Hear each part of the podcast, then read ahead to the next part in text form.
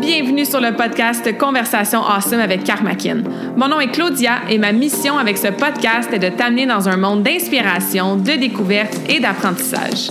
À travers des épisodes solo ou avec invités, en français et en English, attends-toi à une panoplie de sujets et d'histoires variées en lien avec la santé, les habitudes de vie, le développement personnel et spirituel et tout ce qui peut t'aider à vivre une vie awesome, épanouie selon tes termes. I am honored and so grateful that you're here. Merci de partager le podcast en grand nombre, de t'y abonner et de laisser 5 étoiles et un review sur ta plateforme d'écoute préférée. Alright, let's dive in dans la nouvelle conversation de la semaine et merci encore d'être à l'écoute.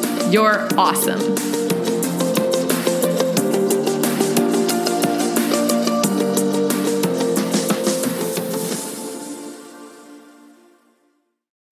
What is up, humain awesome? Bienvenue dans la nouvelle conversation awesome de la semaine. Je suis dans mes birthday vibes fois mille. Fois mille. Si tu me connais pas, ben, tu le sais peut-être pas, mais j'adore ma fête. J'ai toujours eu un birthday week, donc une semaine. Depuis que j'ai 30 ans, je fais même un birthday month de la mi-octobre à la mi-novembre. Je planifie plein de choses en lien avec. Vraiment, là, c'est juste pour me faire plaisir, en fait. ça n'a jamais eu rapport aux cadeaux parce que les cadeaux, c'est vraiment pas mon love language. Mais j'en profite pour soit faire un voyage, évidemment voir ma famille, voir mes amis proches, me faire plaisir avec des petits rendez-vous de self-care, genre me faire faire un reiki, faire couper mes cheveux, aller en masso, etc. Je m'achète un petit quelque chose de Puma, je mange du gâteau au chocolat puis du bacon. fait que bref, J'aime beaucoup ma fête et depuis le lancement du podcast, ben, à chaque année, on fait un hashtag birthday special. Donc, quand j'ai eu 31 la première année du podcast, l'épisode 42, je crois, on avait fait euh, une conversation ensemble spéciale avec Lauriane, ma meilleure amie. Mon Dieu, Lauriane, je l'appelle jamais Lauriane. Euh, Lauriane McLellan, ma meilleure amie euh, qui était venue sur le podcast, me posait des questions. Donc, on avait fait un birthday special rempli d'humour. on avait bien ri, partagé quelques petits trucs avec un peu plus de sagesse et de wisdom aussi. Après ça, à mes 32 ans, épisode 94, euh, pour lequel j'ai encore à ce jour des super bons commentaires et du feedback. Donc, va écouter ça après si tu ne l'as pas encore écouté. J'avais fait un épisode 32 leçons pour mes 32 ans. Donc, partager des mantras, des leçons de vie, etc., qui résonnaient avec moi à ce stade-là de ma vie. Et aujourd'hui, pour le Birthday Special, ben, on fait un QA, donc questions et réponses on en a fait un à l'épisode 17. Donc, euh, au début du podcast, euh, vous m'aviez posé des questions variées en lien avec ma routine matinale, mon poids, les choses que je travaillais en ce moment, etc. Et on en avait fait un autre QA, l'épisode 98 euh, spécial voyage. Donc, j'avais répondu à vos questions en lien avec mes voyages et ma vie nomade. Fait qu'aujourd'hui, on met le birthday special puis le QA ensemble pour un épisode Go with the Flow dans lequel je réponds à vos questions. Fait que merci beaucoup à celles qui ont envoyé des questions. J'avais envoyé un email, une infolettre. J'avais publié quelques fois dans mes stories sur Instagram, sur Facebook. Si vous avez des questions que vous aimeriez que je réponde pour cet épisode spécial-là. Donc, on y est. Écoute, euh, encore une fois, merci. J'ai comme copier-coller les questions j'ai évidemment lu, mais j'ai rien préparé. Je voulais que ça soit vraiment un peu plus spontané, comme si j'étais assis avec vous, tu me posais des questions, on jasait de ça. Et je les ai regroupées aussi parce qu'il y avait des questions qui avaient comme un thème, évidemment, un fil conducteur qui faisait du sens. Donc, je vais répondre à des questions sur le Reiki, sur ma vie entrepreneuriale, karmakin, euh, des questions un peu plus comme philosophiques, des questions plus simples, plus aléatoires, plus random, des questions plus profondes. Fait qu'on va vraiment aller dans différentes directions aujourd'hui grâce à vos questions. Et ça me fait vraiment plaisir quand je peux créer du contenu qui résonne avec vous.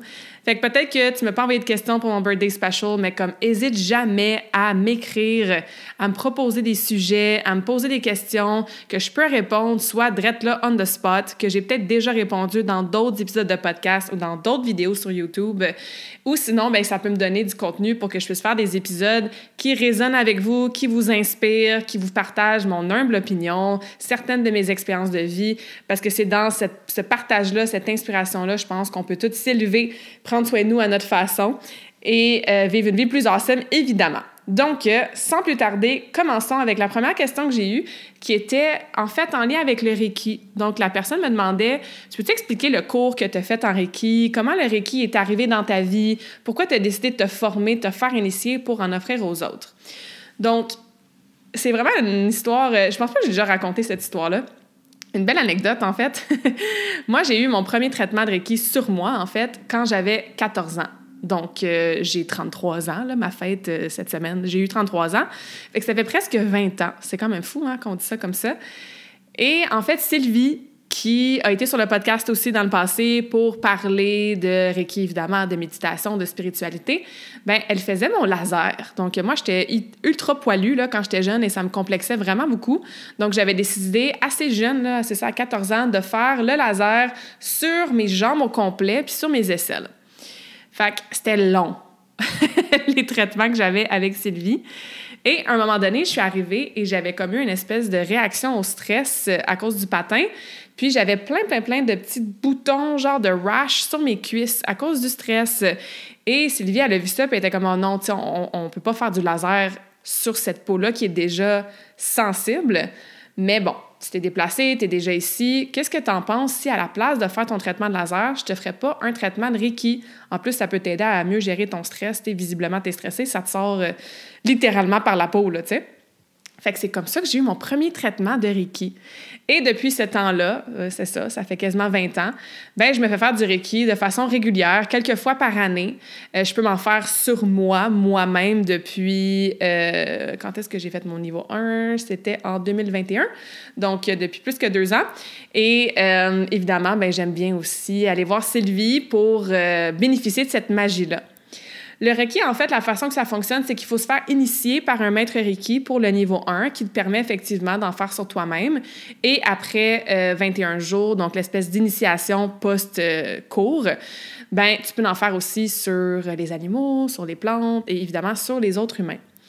Puis la façon que ça fonctionne, encore une fois, ça peut varier d'une personne à l'autre, d'une école à l'autre, mais en général, c'est une journée complète. Euh, il y a bon, de la théorie, euh, l'explication des principes, des philosophies du Reiki, de son fondateur, ça vient de où, etc.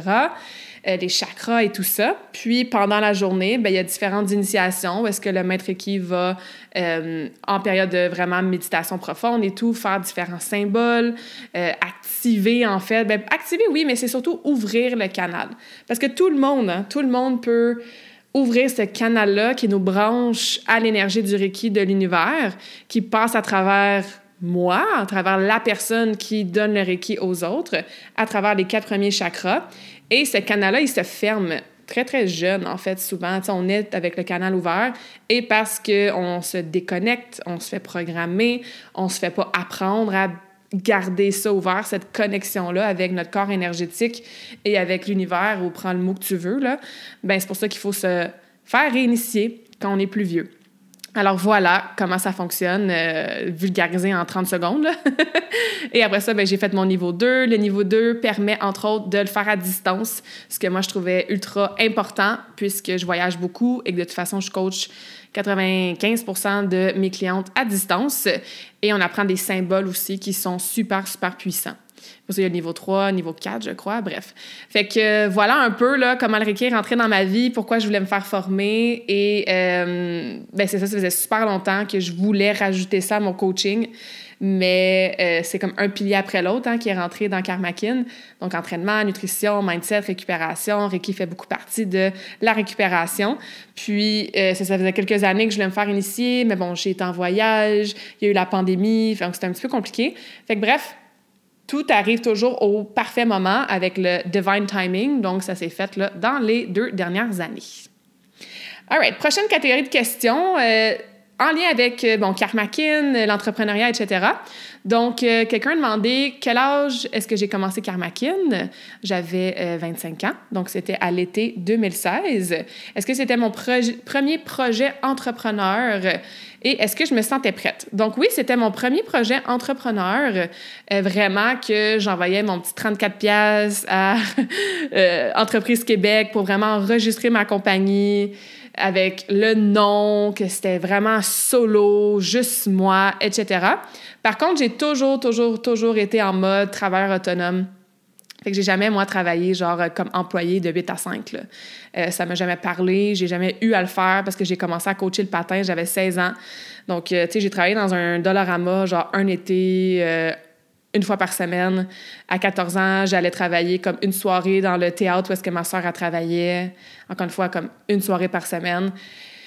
Puis c'est ça, dès 16 ans, en fait, j'ai commencé à travailler dans mon domaine. Fait que des jobs de 9 à 5, euh, des jobs dans des restaurants ou des magasins de linge, comme j'ai pas connu ça, tu sais.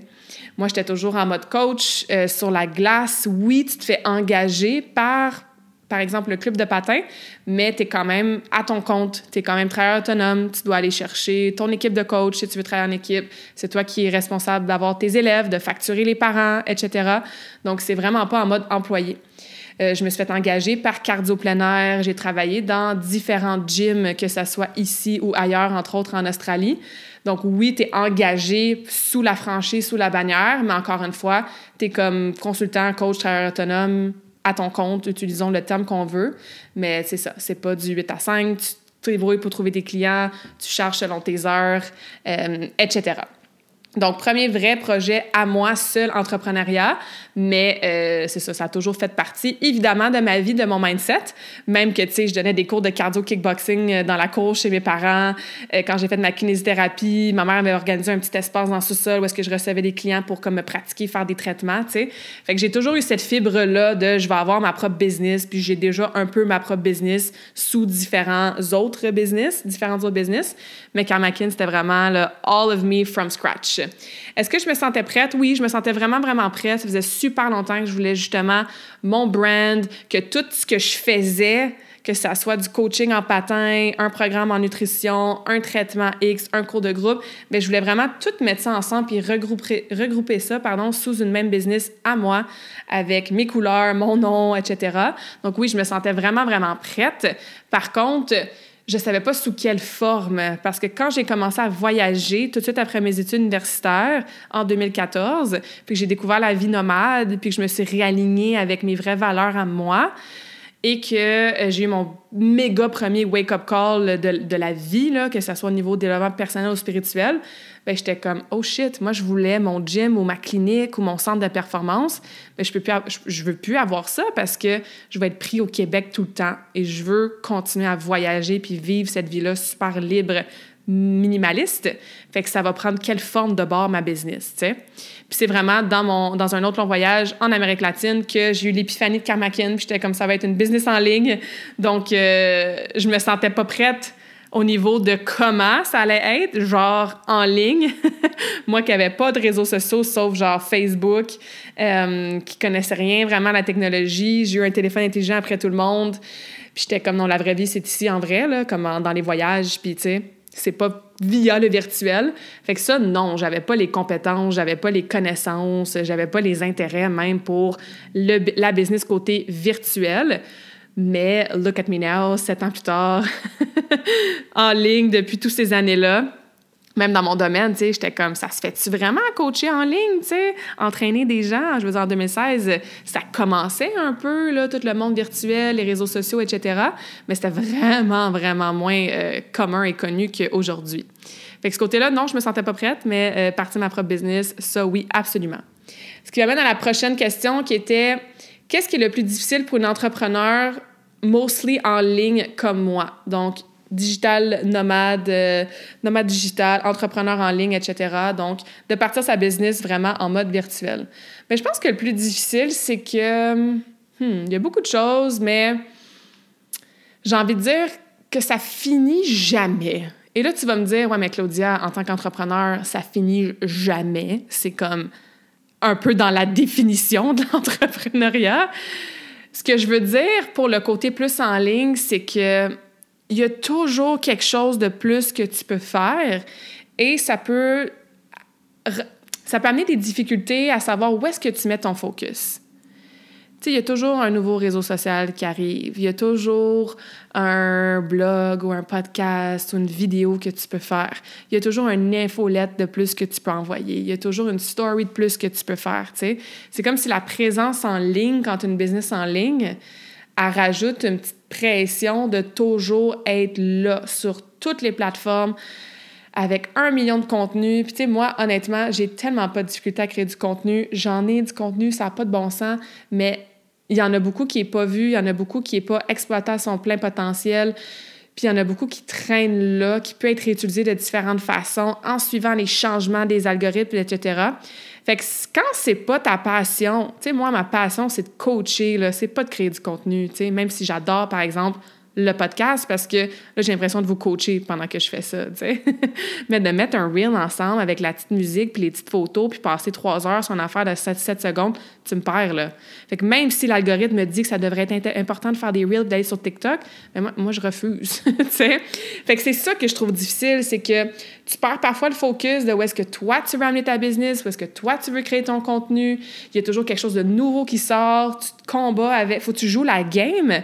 Fait que c'est aussi de trouver, OK, où est-ce que je reste authentique, mais je comprends qu'il y a quand même un côté stratégique fait que c'est ça qui est euh, toujours une espèce de réflexion avec moi-même. À chaque année, j'essaie de peaufiner, euh, je m'éloigne de certaines plateformes, j'essaie des affaires, je laisse de côté. Puis c'est pour ça que j'aime autant le podcast et c'est tellement facile et aligné pour moi de créer un épisode awesome à chaque semaine, tu sais. Mais j'ai déjà essayé d'avoir un blog, ça arc parce que moi j'aime écrire quand j'ai pas besoin d'écrire. Quand ça vient tout seul, quand je suis en voyage, j'ai une inspiration puis je le mets sur papier ou sur un post Instagram ou sur une infolette mais de m'obliger à sortir un blog avec tant de mots-clés, tant de lettres à chaque semaine, ça, oublie ça, tu sais. Fait que bref, c'est ça que je trouve difficile, que je peaufine d'année en année, qui évolue d'année en année aussi, mais ce que, je pense qui, est important à mentionner. Parce que oui, ça peut être vraiment cool. Ah, il y a plein de plateformes, puis on va créer plein de contenus, puis on va avoir plein de likes, puis de followers, puis genre, on va être partout sur tous les réseaux, mais comme souvent tu te pitches partout, puis il n'y a rien qui est exploité, encore une fois, à son plein potentiel. Fait que dans le fond, tu, cruches de l'énergie, tu perds l'énergie, puis ça n'a pas les résultats que tu voudrais que ça l'aide, tu sais. L'autre affaire qui est difficile, c'est que tu le sais pas, genre, qu'est-ce qui te ramène X. Tu sais, dans le sens que, mettons, un exemple, genre, des fois, j'ai des gens qui m'écrivent, puis sont comme, Hey Claudia, ça fait deux ans que je te suis. Puis j'ai jamais vu ce nom-là apparaître sur aucune de mes stories, puis aucune de mes publications. Mais cette personne-là me suit depuis deux ans, puis deux ans plus tard, elle est prête. Là, là, elle a déjà décidé qu'elle allait m'engager, puis elle devient une cliente freaking awesome.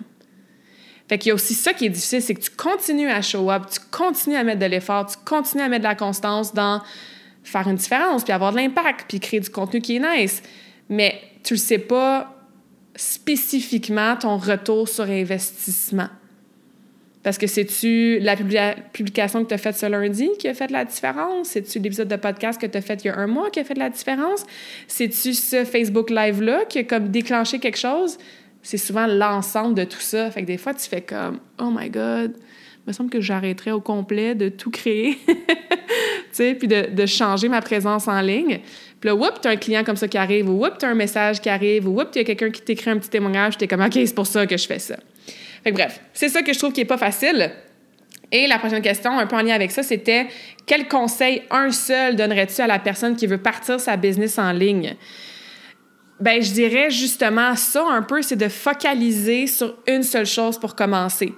Genre, tu as un service ou un produit, tu as, mettons, un site Internet ou une plateforme de réseaux sociaux que tu utilises, tu parles à un type de clientèle, à la limite, tu as comme un prix, puis commence avec ça. Parce que si tu pars trop large, tu veux parler à tout le monde, tu veux être sur toutes les plateformes, tu veux offrir 10 services, ben tu te perds puis chaque chose devient pas rentable versus you got your one thing, ta ligne directrice, puis après ça, quand ça, ça roule, puis que ça te ramène tes premiers revenus, puis ta première présence en ligne qui est constante, ben cool. Après ça, passe un podcast ou une chaîne YouTube, ou rajoute un service si tu veux, ou pars une branche que tu parles au couple, par exemple, au lieu de juste parler aux femmes, tu sais. Mais commence avec une seule chose. Ça serait ça mon conseil. Puis l'encouragement que je lui donnerais, ben ça a l'air vraiment cliché puis banal, mais ça serait genre juste lâche pas. ça c'est pour n'importe quel projet dans la vie, là, que ce soit entrepreneurial ou quoi que ce soit, comme lâche pas. Si c'est vraiment aligné avec toi, si ça parle, si tu veux vraiment faire une différence grâce à ce projet-là, si ça te passionne, ben lâche pas. Tu sais, ça va être probablement plus long que tu penses que ça va être. Puis ça va être plus chiant probablement que tu penses que ça va être.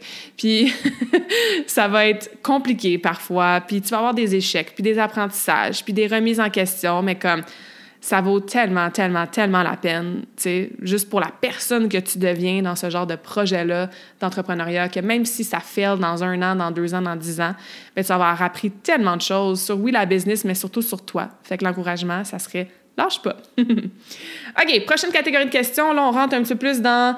Je vais essayer de garder mon, mon chapeau, genre Claudia, l'humaine personnelle qui répond, et non Claudia, coach parce que les prochaines questions, c'est un petit peu en lien avec du coaching et ce que j'enseigne à tous les jours à mes clientes ou entre autres sur le podcast ou justement sur euh, les réseaux sociaux et ma présence en ligne. Fait que la première question, c'est comment tu gères les life happen avec sérénité? Donc, les life happen, c'est une expression que j'utilise dans mon coaching qui indique qu'il y a quelque chose qui s'est passé dans ta vie de positif ou de négatif ou même de neutre qui te sort de ta routine optimale, qui te sort de ton quotidien quand même assez contrôlé, qui te fait perdre un peu ton momentum. Par exemple, tu es en voyage, tu t'en vas à Cuba une semaine, bien ça, c'est un life happen positif. Tu vas être sur la plage, tu vas être en vacances, mais c'est clair que tu n'auras pas ta petite routine matinale que tu as à la maison, euh, sûrement que tu vas manger différemment, peut-être que tu vas pas aller au gym pendant que tu es en vacances. Fait que tu as un life happen positif qui vient shifter ta routine optimale d'habitude de vie. Sinon, ça peut être un peu plus négatif, un peu plus difficile, un peu plus inconfortable.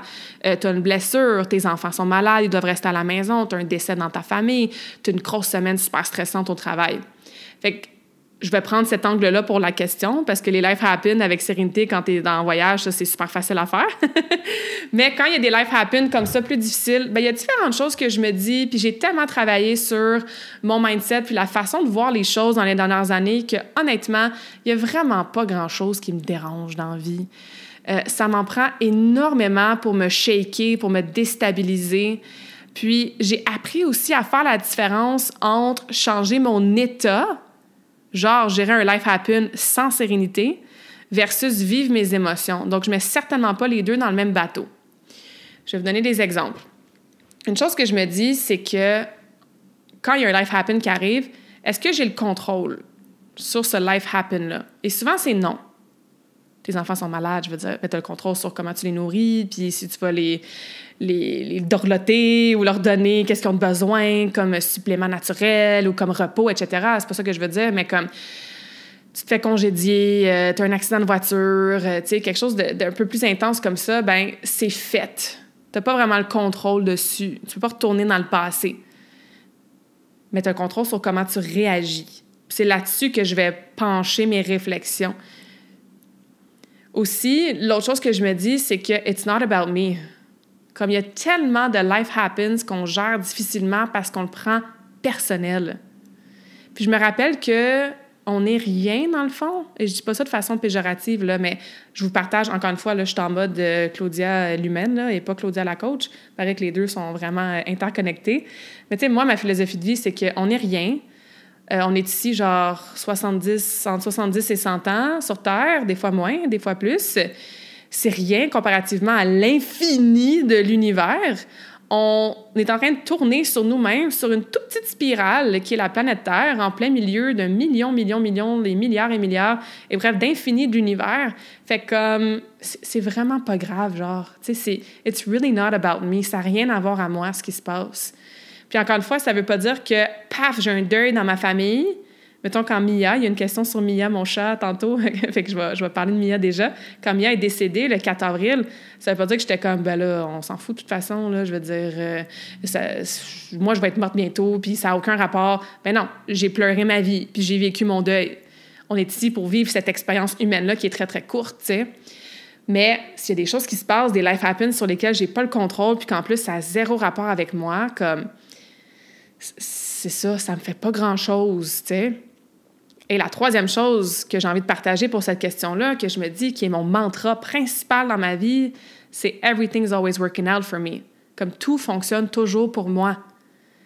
Fait que si j'ai une rupture, si je perds cinq clientes la même semaine, si j'ai un accident de voiture, ben je me dis mon mode par défaut, c'est littéralement de me dire, ben, c'est pour une raison. Puis tout fonctionne toujours pour moi. Pardon. Donc, si j'ai un accident de voiture, c'est peut-être parce que si j'avais pas eu cet accident de voiture-là, qui m'aurait stoppé dans mon chemin, peut-être que sur ma route vers Montréal, exemple, ben j'aurais été dans un autre accident de voiture qui s'est produit. Fait que ça, ça m'a comme sauvé d'être dans un accident plus grave. Peut-être que si euh, je vis une rupture ou que, hum, je sais pas, moi, je fréquentais quelqu'un puis ça se donne pas, ben OK, oui, ça a le droit de, me faire de la peine, ça a le droit d'amener de la confusion, ça a le droit de m'aider à travailler mes boundaries, qu'est-ce que je vaux dans une relation? Mais everything's always working out for me, ça veut juste dire que c'était pas l'homme pour moi en ce moment, là, tu sais. Fait que ces trois choses-là, est-ce que j'ai le contrôle dessus? Je me rappelle que ça n'a rien à voir avec moi, puis que tout fonctionne toujours pour moi, pour mon highest good, puis pour le highest good des autres, du collectif, de l'univers. Encore une fois, ça, c'est mes propres croyances. Bien, comme, merci pour le life happens, parce que c'est sûr que je vais apprendre une leçon de ça. Fait que ça, c'est mon mindset autour de ça. Prochaine question, comment je dérape? Donc, quand je dérape, quels sont mes trucs pour reprendre mes bonnes habitudes? Bon, là, c'est sûr que je vais mettre un petit peu mon chapeau de coach. La première chose que j'ai envie de dire, c'est d'enlever le mot déraper de son vocabulaire. Déraper, my God, ça fait tellement genre perte de contrôle intense. Puis je coach énormément sur le pouvoir des mots qu'on utilise, tu sais. Donc, je comprends la question. Tu sais, par exemple, je sais pas, moi, ça fait genre trois semaines que tu vas plus au gym, puis t'as dérapé, t'as perdu ton habitude de t'entraîner. Peut-être que t'as bingé hier soir, puis t'as dérapé dans tes choix alimentaires, puis là, oups, samedi, dimanche, pas facile. Comment je fais pour prendre mes bonnes habitudes, tu sais? Fait que je comprends que c'est ça le sens de la question, mais je vais répondre encore une fois avec mon chapeau de Claudia personnel. Je dérape pas. Puis, ce que peut-être certaines personnes perçoivent comme dérapé ou qu'est-ce que je sous-entends dans la question, mais moi, je le vois pas comme du dérapage. Est-ce que ça m'arrive d'avoir des euh, soirées que je vais au resto ou je vais chez mes parents ou même je suis chez moi toute seule, puis que je mange peut-être trop? Ben oui, ça arrive. Est-ce que ça arrive que, gars ma fête, c'est sûr que j'ai mangé de la lasagne puis du gâteau au chocolat.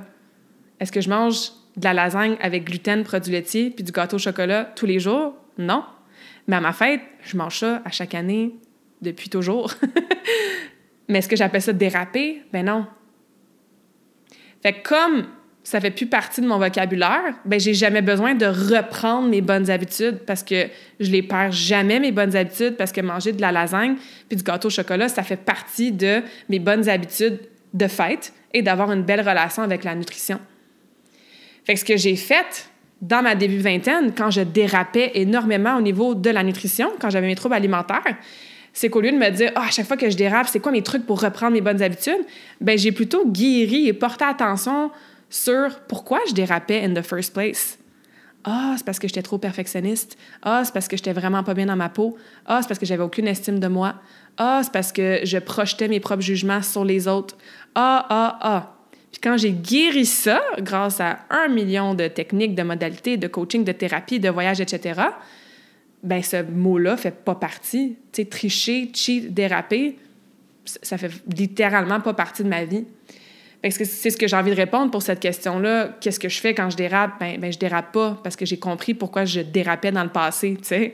Puis j'ai pas besoin de reprendre mes bonnes habitudes parce que oui, il va peut-être avoir un mois, deux mois où est-ce que je suis peut-être un petit peu moins optimale ou structurée. Genre cet été, entre autres, euh, je me voyais aller, je suis comme, ouais, je me permets plus d'aliments inflammatoires en ce moment. Je mange plus de gluten, je mange plus de produits laitiers, plus de popcorn, tu sais. J'étais dans ma règle du 80-20, ce que je coach, la règle du 80-20. Mais là, encore une fois, moi, niveau personnel, je fonctionne mieux quand je fais genre du 90-10 ou du 95-5.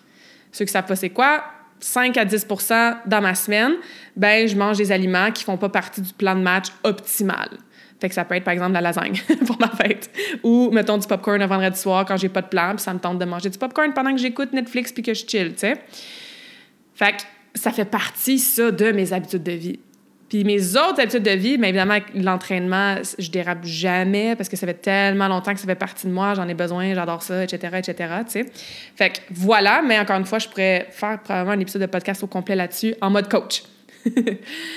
Prochaine question. Comment est-ce qu'on perçoit qu'on est sur la bonne voie, le bon chemin de vie? Puis comment trouver notre bon chemin de vie, notre bonne voie quand on est perdu en route? Et je sais que la personne qui a posé cette question-là, merci pour ta question, euh, c'est surtout en lien avec la vie professionnelle. Donc, peut-être qu'en ce moment, tu es comme ah oh, ouais ma job genre ça me parle moins je suis moins motivée me lever le matin c'est vraiment rough euh, ça me tente plus, ça me fait chier, tu sais, comme ça joue vraiment sur mon humeur. Tu as peut-être frôlé le burn-out, tu sais, dans les derniers mois, dernières années. Euh, puis même si professionnellement ça va bien, il y a peut-être une autre sphère de ta vie que tu es comme comment je fais pour savoir si je suis en bonne relation, tu sais? Puis comment je fais pour savoir si bon. Tu sais, moi ce que j'ai envie de répondre, c'est comment percevoir si on est sur le bon chemin, notre mission de vie, notre X peu importe. Ben un, c'est comment tu te sens au quotidien. Je commencerais là. Tu de prendre des notes au quotidien, quitte à te mettre une alarme dans ton téléphone à chaque heure, à chaque deux heures, puis vraiment te questionner sur comment je me sens en ce moment. Puis si la plupart des réponses à cette question-là, c'est plutôt négatif, des émotions qui vibrent, qui vibrent pardon, à une fréquence énergétique plus basse, genre je suis frustrée, je m'emmerde, je suis en colère, j'ai honte, je suis écœurée, je suis annoyed, je suis fatiguée, je suis pas motivée. Ben si c'est souvent comme ça que tu te sens, c'est vraiment la première indication qui t'indique que tu n'es peut-être pas à bonne place. Encore une fois, il y a une différence entre il se passe quelque chose, ça me met en colère, je ressens ma colère, je la vis, je l'exprime de façon saine, et si la vie continue, donc ça, c'est une émotion, un messager qui passe, super sain de le voir comme ça. Une différence entre ça et un état qu'au quotidien, tu es en crise parce que ça ne tente pas d'aller travailler. Hein? Je pense qu'on est capable de faire la différence entre les deux. Comment on fait pour la trouver? Ben, première chose que je vous inviterai à faire, c'est de regarder votre horaire au complet, là, pas juste votre horaire euh, au niveau professionnel. Est-ce que tu peux enlever des choses? Puis est-ce que tu peux faire de l'espace et de la place pour des choses qui vont te permettre d'aller dans une espèce de quête d'exploration, de découverte et d'augmentation, d'amélioration de ton état. Parce que c'est vraiment difficile d'attirer des opportunités, d'attirer des situations, d'attirer des gens à toi qui sont positifs, qui sont en alignement avec cette bonne voie-là, ce bon chemin de vie-là qui est supposé être fait pour toi, quand toi, tu es dans un état vraiment de marde le plus souvent possible. J'ai mal dit ça, là. On veut pas être dans un état le plus souvent possible, mais généralement, tu es dans un état pas optimal. Fait qu'est-ce que tu peux enlever des choses dans ton horaire, dans ta semaine, qui sont pas prioritaires, que tu peux déléguer, que tu fais juste parce que ça fait longtemps que tu le fais, mais dans le fond, c'est du people pleasing, que tu peux remettre à plus tard. Et qu'est-ce que je fais avec ce temps-là que je libère? Ben un, je ralentis puis je m'écoute, puis je contemple. Puis j'ai envie de dire, je fais rien. Puis je m'emmerde un petit peu, puis je m'ennuie.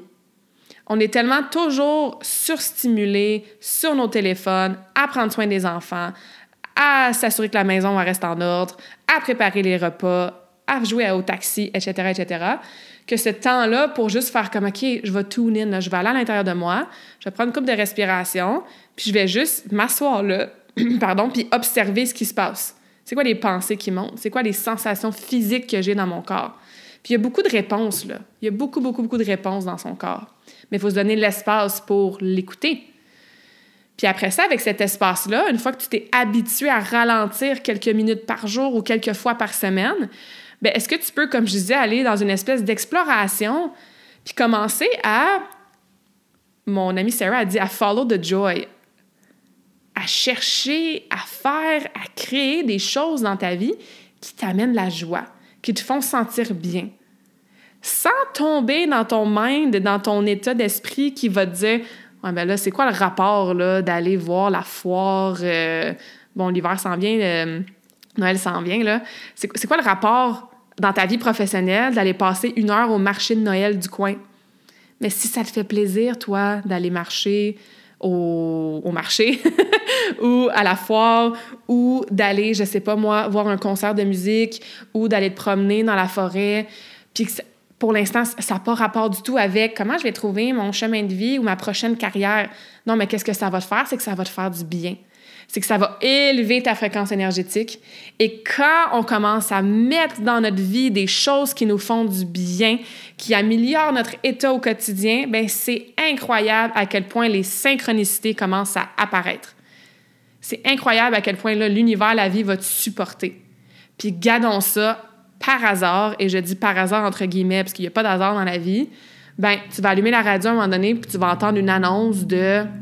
Je vais prendre un exemple vraiment random, là de, il y a justement, il, y a un, petit concert euh, dans ta ville avec des instruments de percussion. Puis toi, tu as toujours aimé ça, cette musique-là. Tu fais comme, OK. Puis là, tu vas arriver au bureau, puis là, tu as ta collègue avec qui tu n'as jamais parlé de musique qui va dire, Hey, j'ai vu euh, tel pamphlet euh, au IGA en fin de semaine. Il annonçait qu'il allait avoir un petit concert dans le quartier en fin de semaine. Ça a l'air cool, là. C'est comme des, des, des, instruments de percussion, tout ça. Tu veux-tu venir avec moi? Puis là, whoop, tu vas ouvrir ton courriel. Tu sais, il va y avoir plein de petits hasards, de petites synchronicités comme ça. Puis là, écoute comment ton corps réagit.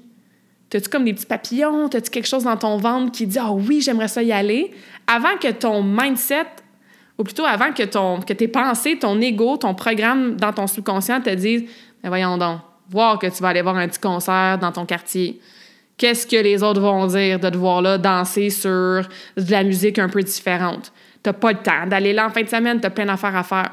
Avant que tes pensées prennent le dessus, écoute comment tu te sens dans ton corps, les petites réactions. Puis ça fait deux, trois fois que quelqu'un te parle de ce concert-là, ben vas-y. Vas-y. C'est l'univers qui te guide. Puis quand tu vas arriver là, who knows? Tu vas peut-être avoir une conversation avec quelqu'un qui est en train de danser à côté de toi, puis vous allez jaser, puis partager un café, un chocolat chaud ensemble, puis il va dire Ah, ben oui, moi je travaille à tel bureau, ben justement, on cherche quelqu'un, puis bang, et là ta réponse professionnelle. Tu sais, c'est un exemple comme ça, là, mais quand tu es ouverte, quand tu l'espace, quand tu ralentis dans ton horaire, puis que tu suis ta joie, tu suis qu'est-ce que ton corps a envie de faire, puis que tu te mets à aller mieux au quotidien, quand même que tu gardes ta job de marde pendant un six mois de plus, mais ben, au moins, toi, tu vas aller mieux à l'extérieur de la job. Puis ça va faire en sorte que ça va aller mieux dans ta job aussi. Tu vas voir. OK? Donc, méga réponse, mais si ça peut vous aider un petit peu à vous poser des bonnes questions, puis à vous ramener à votre à votre joie, à votre bonheur, à votre corps. Encore une fois, la vie est tellement courte, tellement, tellement courte. Je sais que ça peut faire peur de faire des gros changements de vie. Je sais que des fois, c'est comme une prison dorée, là, tu sais. On est emprisonné dans un emploi depuis longtemps, puis on veut toffer, tu sais, jusqu'à la retraite parce qu'on a des bons avantages sociaux, puis des bons, euh, je sais pas, moi, euh, une bonne promesse de, je sais pas comment ça marche, là. Moi, je suis pas employée, mais mettons, régime de rente ou je sais pas quoi, bref ta pension puis tout ça, mais comme ça vaut-tu vraiment la peine, tu sais, de vivre dans un quotidien, tu sais, dans des vibes négatives? Moi, je pense pas. Opinion personnelle. All right. La suite des questions, je pense que ça va aller un petit peu plus rapidement. Donc, euh, on enchaîne. Encore une fois, merci pour vos questions. Je les trouve super euh, pertinentes. Puis comme on m'entend, ben ça m'en... ça m'envoie dans des réponses longues et euh, vraiment spontanées avec ce que j'ai envie de vous partager aujourd'hui, dans ce moment-ci, with my heart. Le changement de saison signifie quoi pour toi? Oh, le changement. Question simple, hein, mais bon. Le changement de saison actuel, je vais prendre celui-là en, ce moment, quand ça va vers l'hiver, c'est sûr que pendant très, très, très longtemps, ça signifiait genre, oh, fuck, il va faire fret. Puis la neige s'en vient tu sais, moi, je suis une fille de chaleur, de 35-40 degrés, au soleil, nu-pieds, les pieds dans le sable, en short, en maillot. J'ai toujours été comme ça. je pense que le fait d'avoir patiné puis travaillé dans les arénas tellement longtemps, ça m'a encore plus rendu frustrée à propos du froid parce que le nombre de fois que j'ai eu froid dans mes veines puis dans mon sang incapable de me réchauffer. puis je voyage beaucoup durant l'hiver aussi, fait que je sais que aussi je me désensibilise au froid, ce qui n'est pas nécessairement une bonne chose, là, mais bref. Fait que ça a souvent signifié ça pour moi. Pendant la pandémie, que je pouvais pas voyager durant l'hiver, j'ai vraiment travaillé là-dessus. J'ai vraiment essayé de, un, m'habiller plus chaudement, parce que oui, là, vous pouvez rire de moi, là, mais comme moi, je vais encore au gym en ce moment en short. Puis, tu sais, ça se peut que tu me croises dans la rue au GA, puis je suis encore en gogoune. Puis, tu sais, je refuse de mettre mon manteau d'hiver, même si ce matin, il y avait un petit peu de neige dehors, puis qu'il faisait comme 2 degrés. Parce que je suis en déni, puis je suis comme pas prête à m'habiller chaudement, parce que je me dis, si je m'habille chaudement là, à la fin octobre, début novembre, ben, je vais m'habiller comment au mois de, mois de janvier, tu sais? Je vais m'habiller en gogoune parce que je vais être partie, là, mais ça, c'est une autre histoire. Fait que je sais que c'est un cercle vicieux parce que là, j'ai froid, puis là, ben, j'ai froid, fait que je suis plus, plus inconfortable, puis là, je qui fait frais, tu sais. Fait que j'ai essayé vraiment de travailler ça durant la pandémie parce que c'était vraiment la seule sphère de ma vie où est-ce qu'il y avait une espèce de lourdeur négative associée. Puis moi, j'ai pas envie, genre, d'être de mauvaise humeur. J'ai pas envie de projeter des euh, énergies basses parce que, bon, je tolère pas le froid. J'ai juste à m'exposer plus au froid, à changer mon mindset, à m'habiller plus chaudement. Fait que j'ai quand même pas mal cheminé dans les deux dernières années. Mais tu vois, ce matin, première fois que je vois un petit peu de neige sur mon char, puis ma réaction automatique, c'est pas genre, yeah, wow, c'est wonderful. C'est comme, ah, non. fait que c'est ce que ça signifie le changement de saison pour moi. Euh, mais ça s'améliore tranquillement, pas vite. Et ce qui m'a aidé aussi, surtout dans la dernière année, deux dernières années, c'est d'associer ça aussi au côté plus spirituel, tu sais, de cycle, de transition. Il y a des choses qui meurent, il y a des choses qui renaissent. D'associer ça à la nature, à notre cycle lunaire, nous, en tant que femmes, tu sais. Fait que ça aussi, on dirait que je vais chercher un petit peu de sagesse, un côté un petit peu mystique, cette connexion-là à la nature que j'ai tellement fort. J'essaie d'utiliser ça de façon positive pour mieux vivre ce changement de saison-là. Euh, ça a l'air de rien, là, mais comme créer du contenu pour vous, pour vous aider avec le changement de saison, ben ça m'aide aussi. Tu sais, comme je me suis ramassée en mode hibernation pendant une semaine au mois d'octobre, j'étais genre, oh, je suis pas sortie dehors cette semaine, à part, mettons, pour aller au gym, faire mes commissions. Mais j'étais comme, OK, ouais, moi aussi, il faut que je fasse attention de ne pas tomber en mode ermite, puis d'utiliser les conseils que je vous donne dans des webinaires, dans euh, des LinkedIn Live, dans euh, le podcast, pour moi aussi. Fait que ça, ça m'aide. Fait que ça signifie, c'est ça, transition, changement et opportunité pour Claudia de travailler cette sphère de vie. ça signifie aussi que comme il y a le temps de booker des voyages, là, si c'est pas déjà booké. Qu'est-ce que je trouve le plus absurde ou fâchant même dans la vision de la santé qui est le plus généralement véhiculée par les médias de la société? Ça, je préfère vraiment comme quatre heures là-dessus. Donc, je vais essayer de répondre rapidement. Euh, j'ai d'ailleurs deux, euh, ouais, deux vidéos sur YouTube je pense que ça s'appelle Mythes et croyances que je suis tannée d'entendre dans le monde euh, du, du, wellness. C'est des, vieux vidéos que j'ai faites, je pense, en 2018, mais je veux dire, c'est encore pertinent le contenu. Donc, vous pouvez aller voir ça, là, ma chaîne YouTube. Je l'ai vraiment optimisée cet été. Donc, il y a beaucoup de vidéos, là, des Facebook Live que j'avais faites avant de partir le podcast. Fait qu'il y a deux vidéos en lien avec ça. Mais aujourd'hui, ce que j'ai envie de répondre, tu sais, ce qui me frustre vraiment beaucoup, c'est à quel point on vend une idée, une promesse qui est non seulement fausse, mais qui peut parfois être dangereuse et qui utilise la vulnérabilité des gens et leur argent en lien avec la santé. Parce que, tu sais, la santé, là, c'est vraiment simple. C'est pas facile, changer ses habitudes de vie, mais c'est vraiment simple. Si tout le monde faisait même pas 10 000. Si tout le monde marchait 7 000 pas par jour, si tout le monde ajouterait une source de légumes à tous les jours, si tout le monde respirait ou faisait de la méditation 5 minutes par jour, si tout le monde irait se coucher une demi-heure plus tôt, si tout le monde passait une heure de moins sur la technologie, sur, bon, laptop, euh, cellulaire, etc. par jour, c'est incroyable à quel point la santé générale de la population s'améliorerait en flèche. Dans les exemples que j'ai donnés, y a-t-il quelque chose de compliqué là-dedans? Non. C'est vraiment simple. Mais c'est pas ça qu'on vend.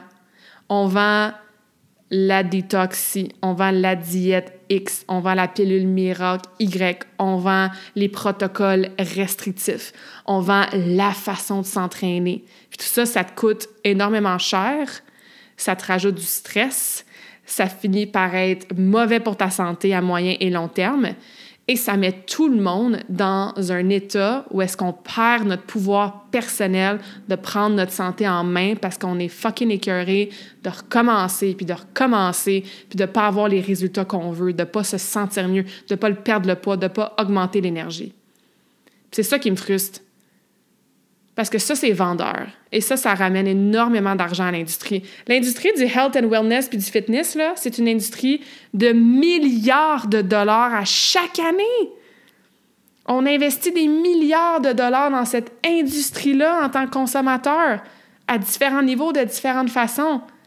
Puis malgré ça, on est plus obèse, plus malade, santé physique et mentale, que jamais en Amérique du Nord. Puis les enfants aussi. Fait comme, il y a quelque chose qui marche pas à un moment donné, là. Mais it's all about money.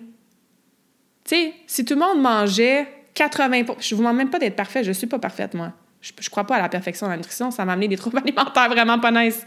Si tout le monde, 80% du temps, on mangeait des choses le plus près de la nature possible, ben Big Pharma, là, ça serait Mini Farmy. j'ai vu ça, un mime là-dessus, j'ai trouvé ça vraiment drôle. Ça m'a fait rire. Big Pharma would be Mini Farmy. OK? Donc, c'est ça qui me frustre. Fait je pourrais continuer vraiment longtemps, mais je vais m'arrêter là. Est-ce qu'il y a quelque chose que j'enseignais dans le passé que j'enseigne plus du tout? Ah, que j'adore cette question-là. Probablement qu'il y en a plusieurs parce que je suis toujours en quête de connaissances, d'amélioration de moi-même, d'en apprendre plus, d'étudier. Euh, tu sais, moi, je me considère comme une généraliste. Je connais un peu de choses sur vraiment beaucoup d'affaires en lien avec la santé. Moi, dans ma vie personnelle, je vais vraiment spécialiste, par exemple sais, je l'ai fait les protocoles intenses, puis je l'ai fait les cérémonies spirituelles avec des plantes, puis je l'ai fait les entraînements genre vraiment crazy, tu sais. Sauf que ce que je coach et ce que je prône, on va moins en profondeur, puis on s'assure de maîtriser les bases, les piliers fondamentaux. Puis après, si tu as besoin d'aller plus en profondeur, mais c'est là que je peux te référer à mon ami Barat Shaman, à euh, Andréane qui est spécialiste du microbiote, par exemple, tu sais, à une psychologue en troubles alimentaires. Fait que tout ça pour dire que oui, c'est sûr qu'il y a des choses que j'enseignais dans le passé que j'enseigne plus ou que j'ai changé peut-être la façon que je l'expliquais, mais la chose qui me vient en ce moment, puis c'est super simple, fait que c'est ce que je vais répondre, c'est par rapport à l'hydratation. Avant, une façon, une stratégie que j'enseignais pour pas oublier de boire de l'eau dans ta journée, puis t'assurer que ton hydratation soit optimale, parce que ça aussi, on parlait de la santé qui est super simple tantôt, commencer par boire assez d'eau, puis de l'eau de la bonne qualité, là, tu sais. Ben, je disais souvent, avec chacun de tes repas principaux, prends un grand verre d'eau. Comme ça, c'est sûr que tu manges trois fois par jour minimum. Fait que tu as déjà l'habitude de manger. Fait qu'en rajoutant un verre d'eau, ben tu vas au moins avoir tes trois grands verres d'eau dans ta journée. Tu vas avoir à peu près ton litre, tu. Fait que ça va être déjà ça qui est bu.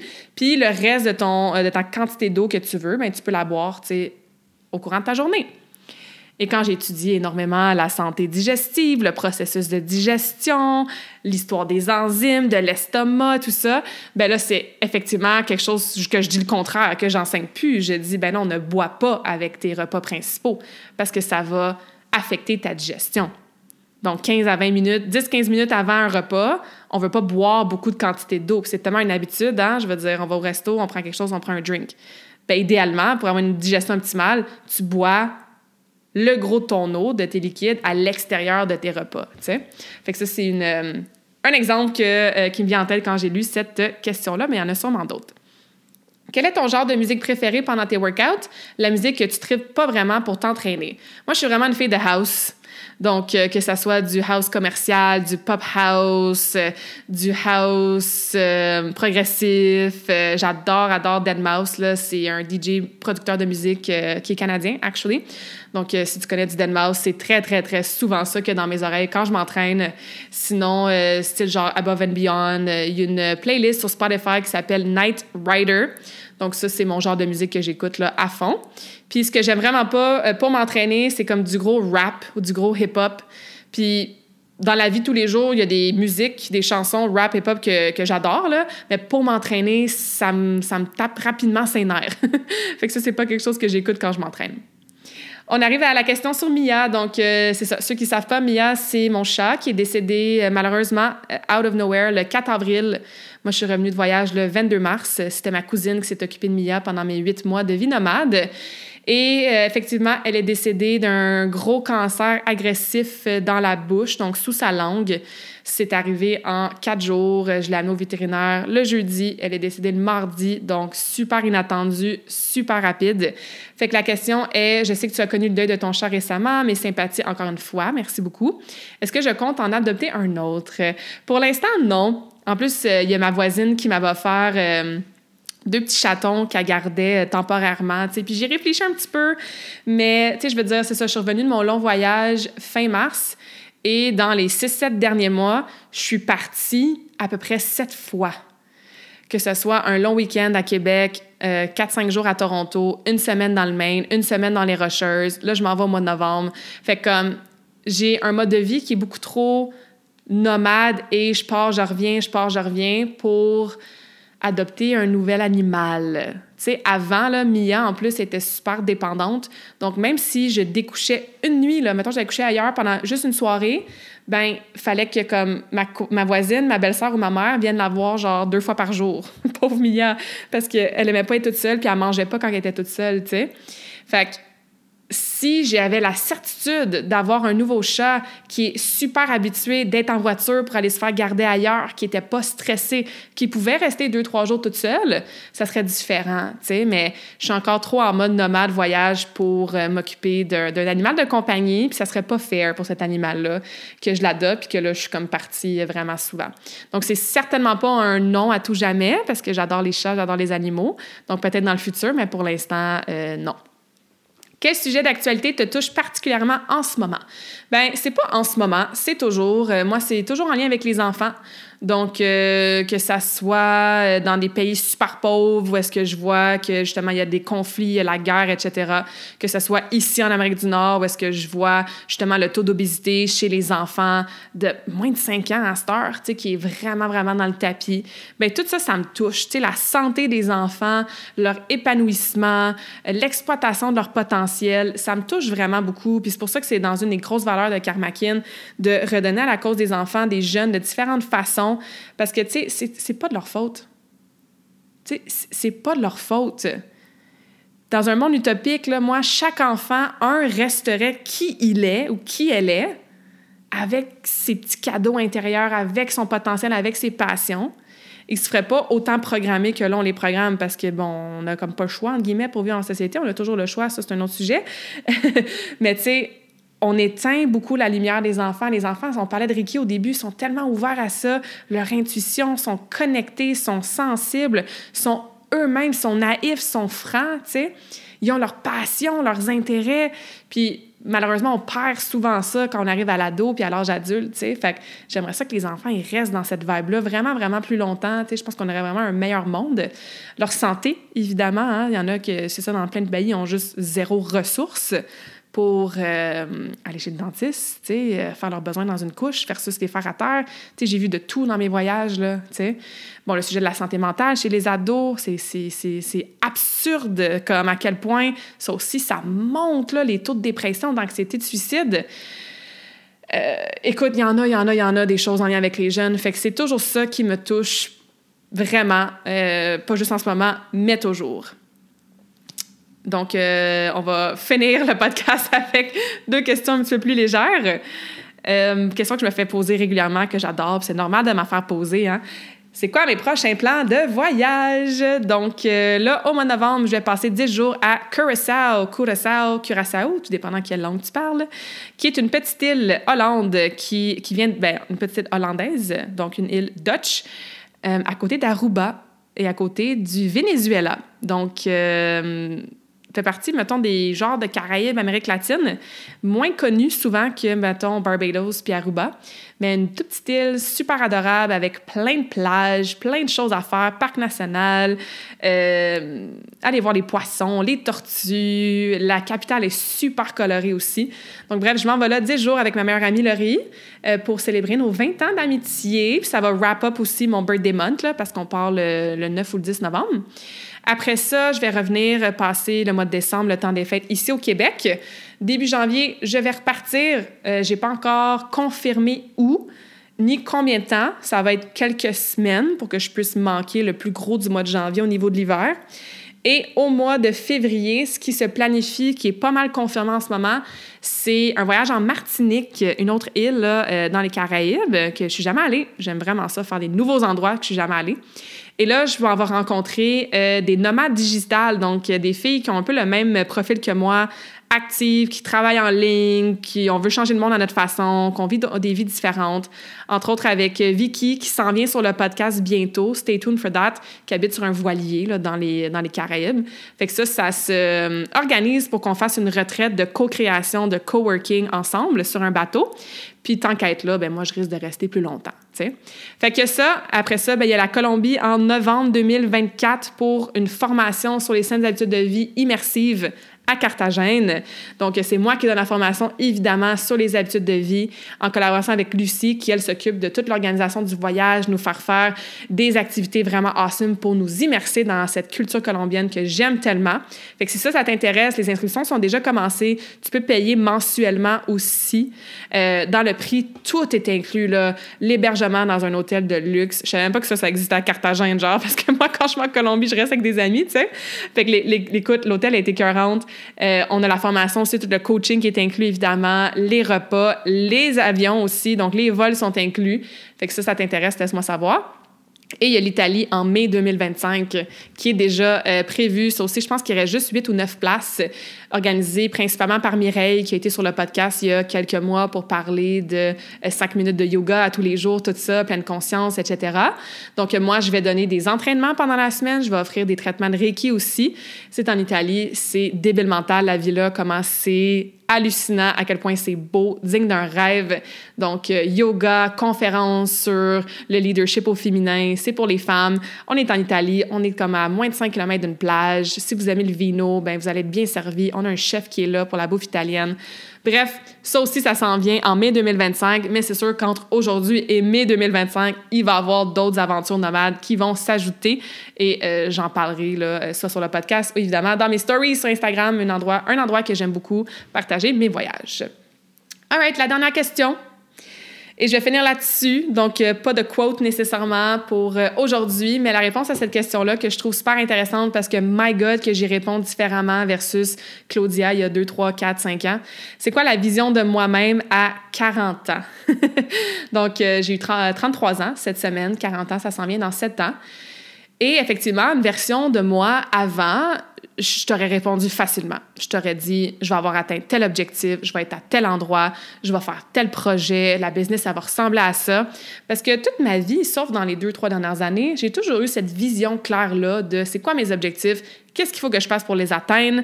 Euh, moi, j'ai appliqué dans un programme à l'université, puis c'était ça, puis that's it, tu sais. Donc, j'ai toujours eu cette vision-là, cette liste-là d'objectifs. Puis ça, j'ai comme mis ça un peu de côté pas mal dans les deux dernières années. Puis j'ai commencé à juste focaliser sur des intentions au lieu des objectifs. J'ai commencé à mettre l'emphase sur comment je me sens au quotidien versus qu'est-ce que j'accomplis au quotidien. Et je coach encore sur la fixation d'objectifs. Je crois encore que c'est super important, pertinent. Oui, il faut avoir une vision de où est-ce qu'on s'en va, mais encore une fois, j'enlève mon chapeau de coach, je réponds Claudia, 33 ans aujourd'hui, où est-ce que je me vois dans 7 ans? Je ne sais pas. Je ne sais pas. Je pense qu'il va encore avoir beaucoup de ce qu'il y a aujourd'hui. Donc, dans 7 ans, il va encore avoir des voyages. Il va encore avoir des événements où est-ce qu'on rassemble des femmes pour créer ces safe spaces-là pour travailler sur soi, pour connecter il va encore avoir du coaching. Est-ce que je vais coacher la même affaire que je coach aujourd'hui ou je vais coacher autre chose? Je sais pas. Il va encore avoir ce côté-là performance de mettez-moi sur un stage puis donne, je veux donner des conférences, puis je veux organiser des choses. Il va encore avoir une énorme importance sur ma santé. Donc, bien manger, ma spiritualité, me développer personnellement, m'entraîner, être encore capable de faire n'importe quelle activité physique que je veux faire. Donc, ça va ressembler à aujourd'hui, ça va être amplifié. Les détails, je le sais pas. Ça va être un voyage au Portugal ou un voyage au Japon? Je vais-tu être mariée? Je vais-tu avoir une maison jaune en Colombie ou je vais garder mon appartement ici que je peux partir, revenir, puis si c'est vraiment chill parce que je tripe pas tant avoir un pied à terre anyway, tu sais, je vais-tu en avoir un chat ou, tu sais?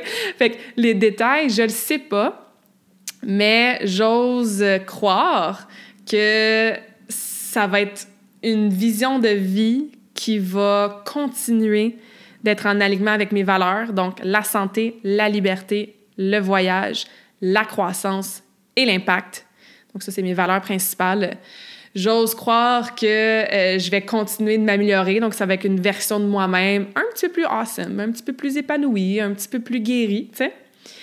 Et j'ose croire et espérer aussi que je vais continuer de me sentir présente, calme, grounded au quotidien parce que c'est dans cet état-là que je me sens vraiment le mieux puis que je sens justement que je suis sur la bonne voie puis le bon chemin de vie.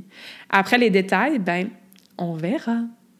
Fait qu'encore une fois, merci d'avoir été à l'écoute pour cette longue conversation parce que j'ai répondu à toutes vos questions. Merci pour vos questions. Si vous en avez d'autres pour un prochain futur Q&A, ben n'hésitez pas à les envoyer. Si vous avez aimé cet épisode, partagez ça avec quelqu'un sur vos stories, taguez-moi ou envoyez-moi un message. Ça me fait toujours plaisir de lire votre feedback. Et ben bonne fête à moi et bonne fête à tous mes fellow Scorpio qui ont leur fête en novembre. Je nous souhaite une année absolument awesome à la hauteur de la personne qu'on est.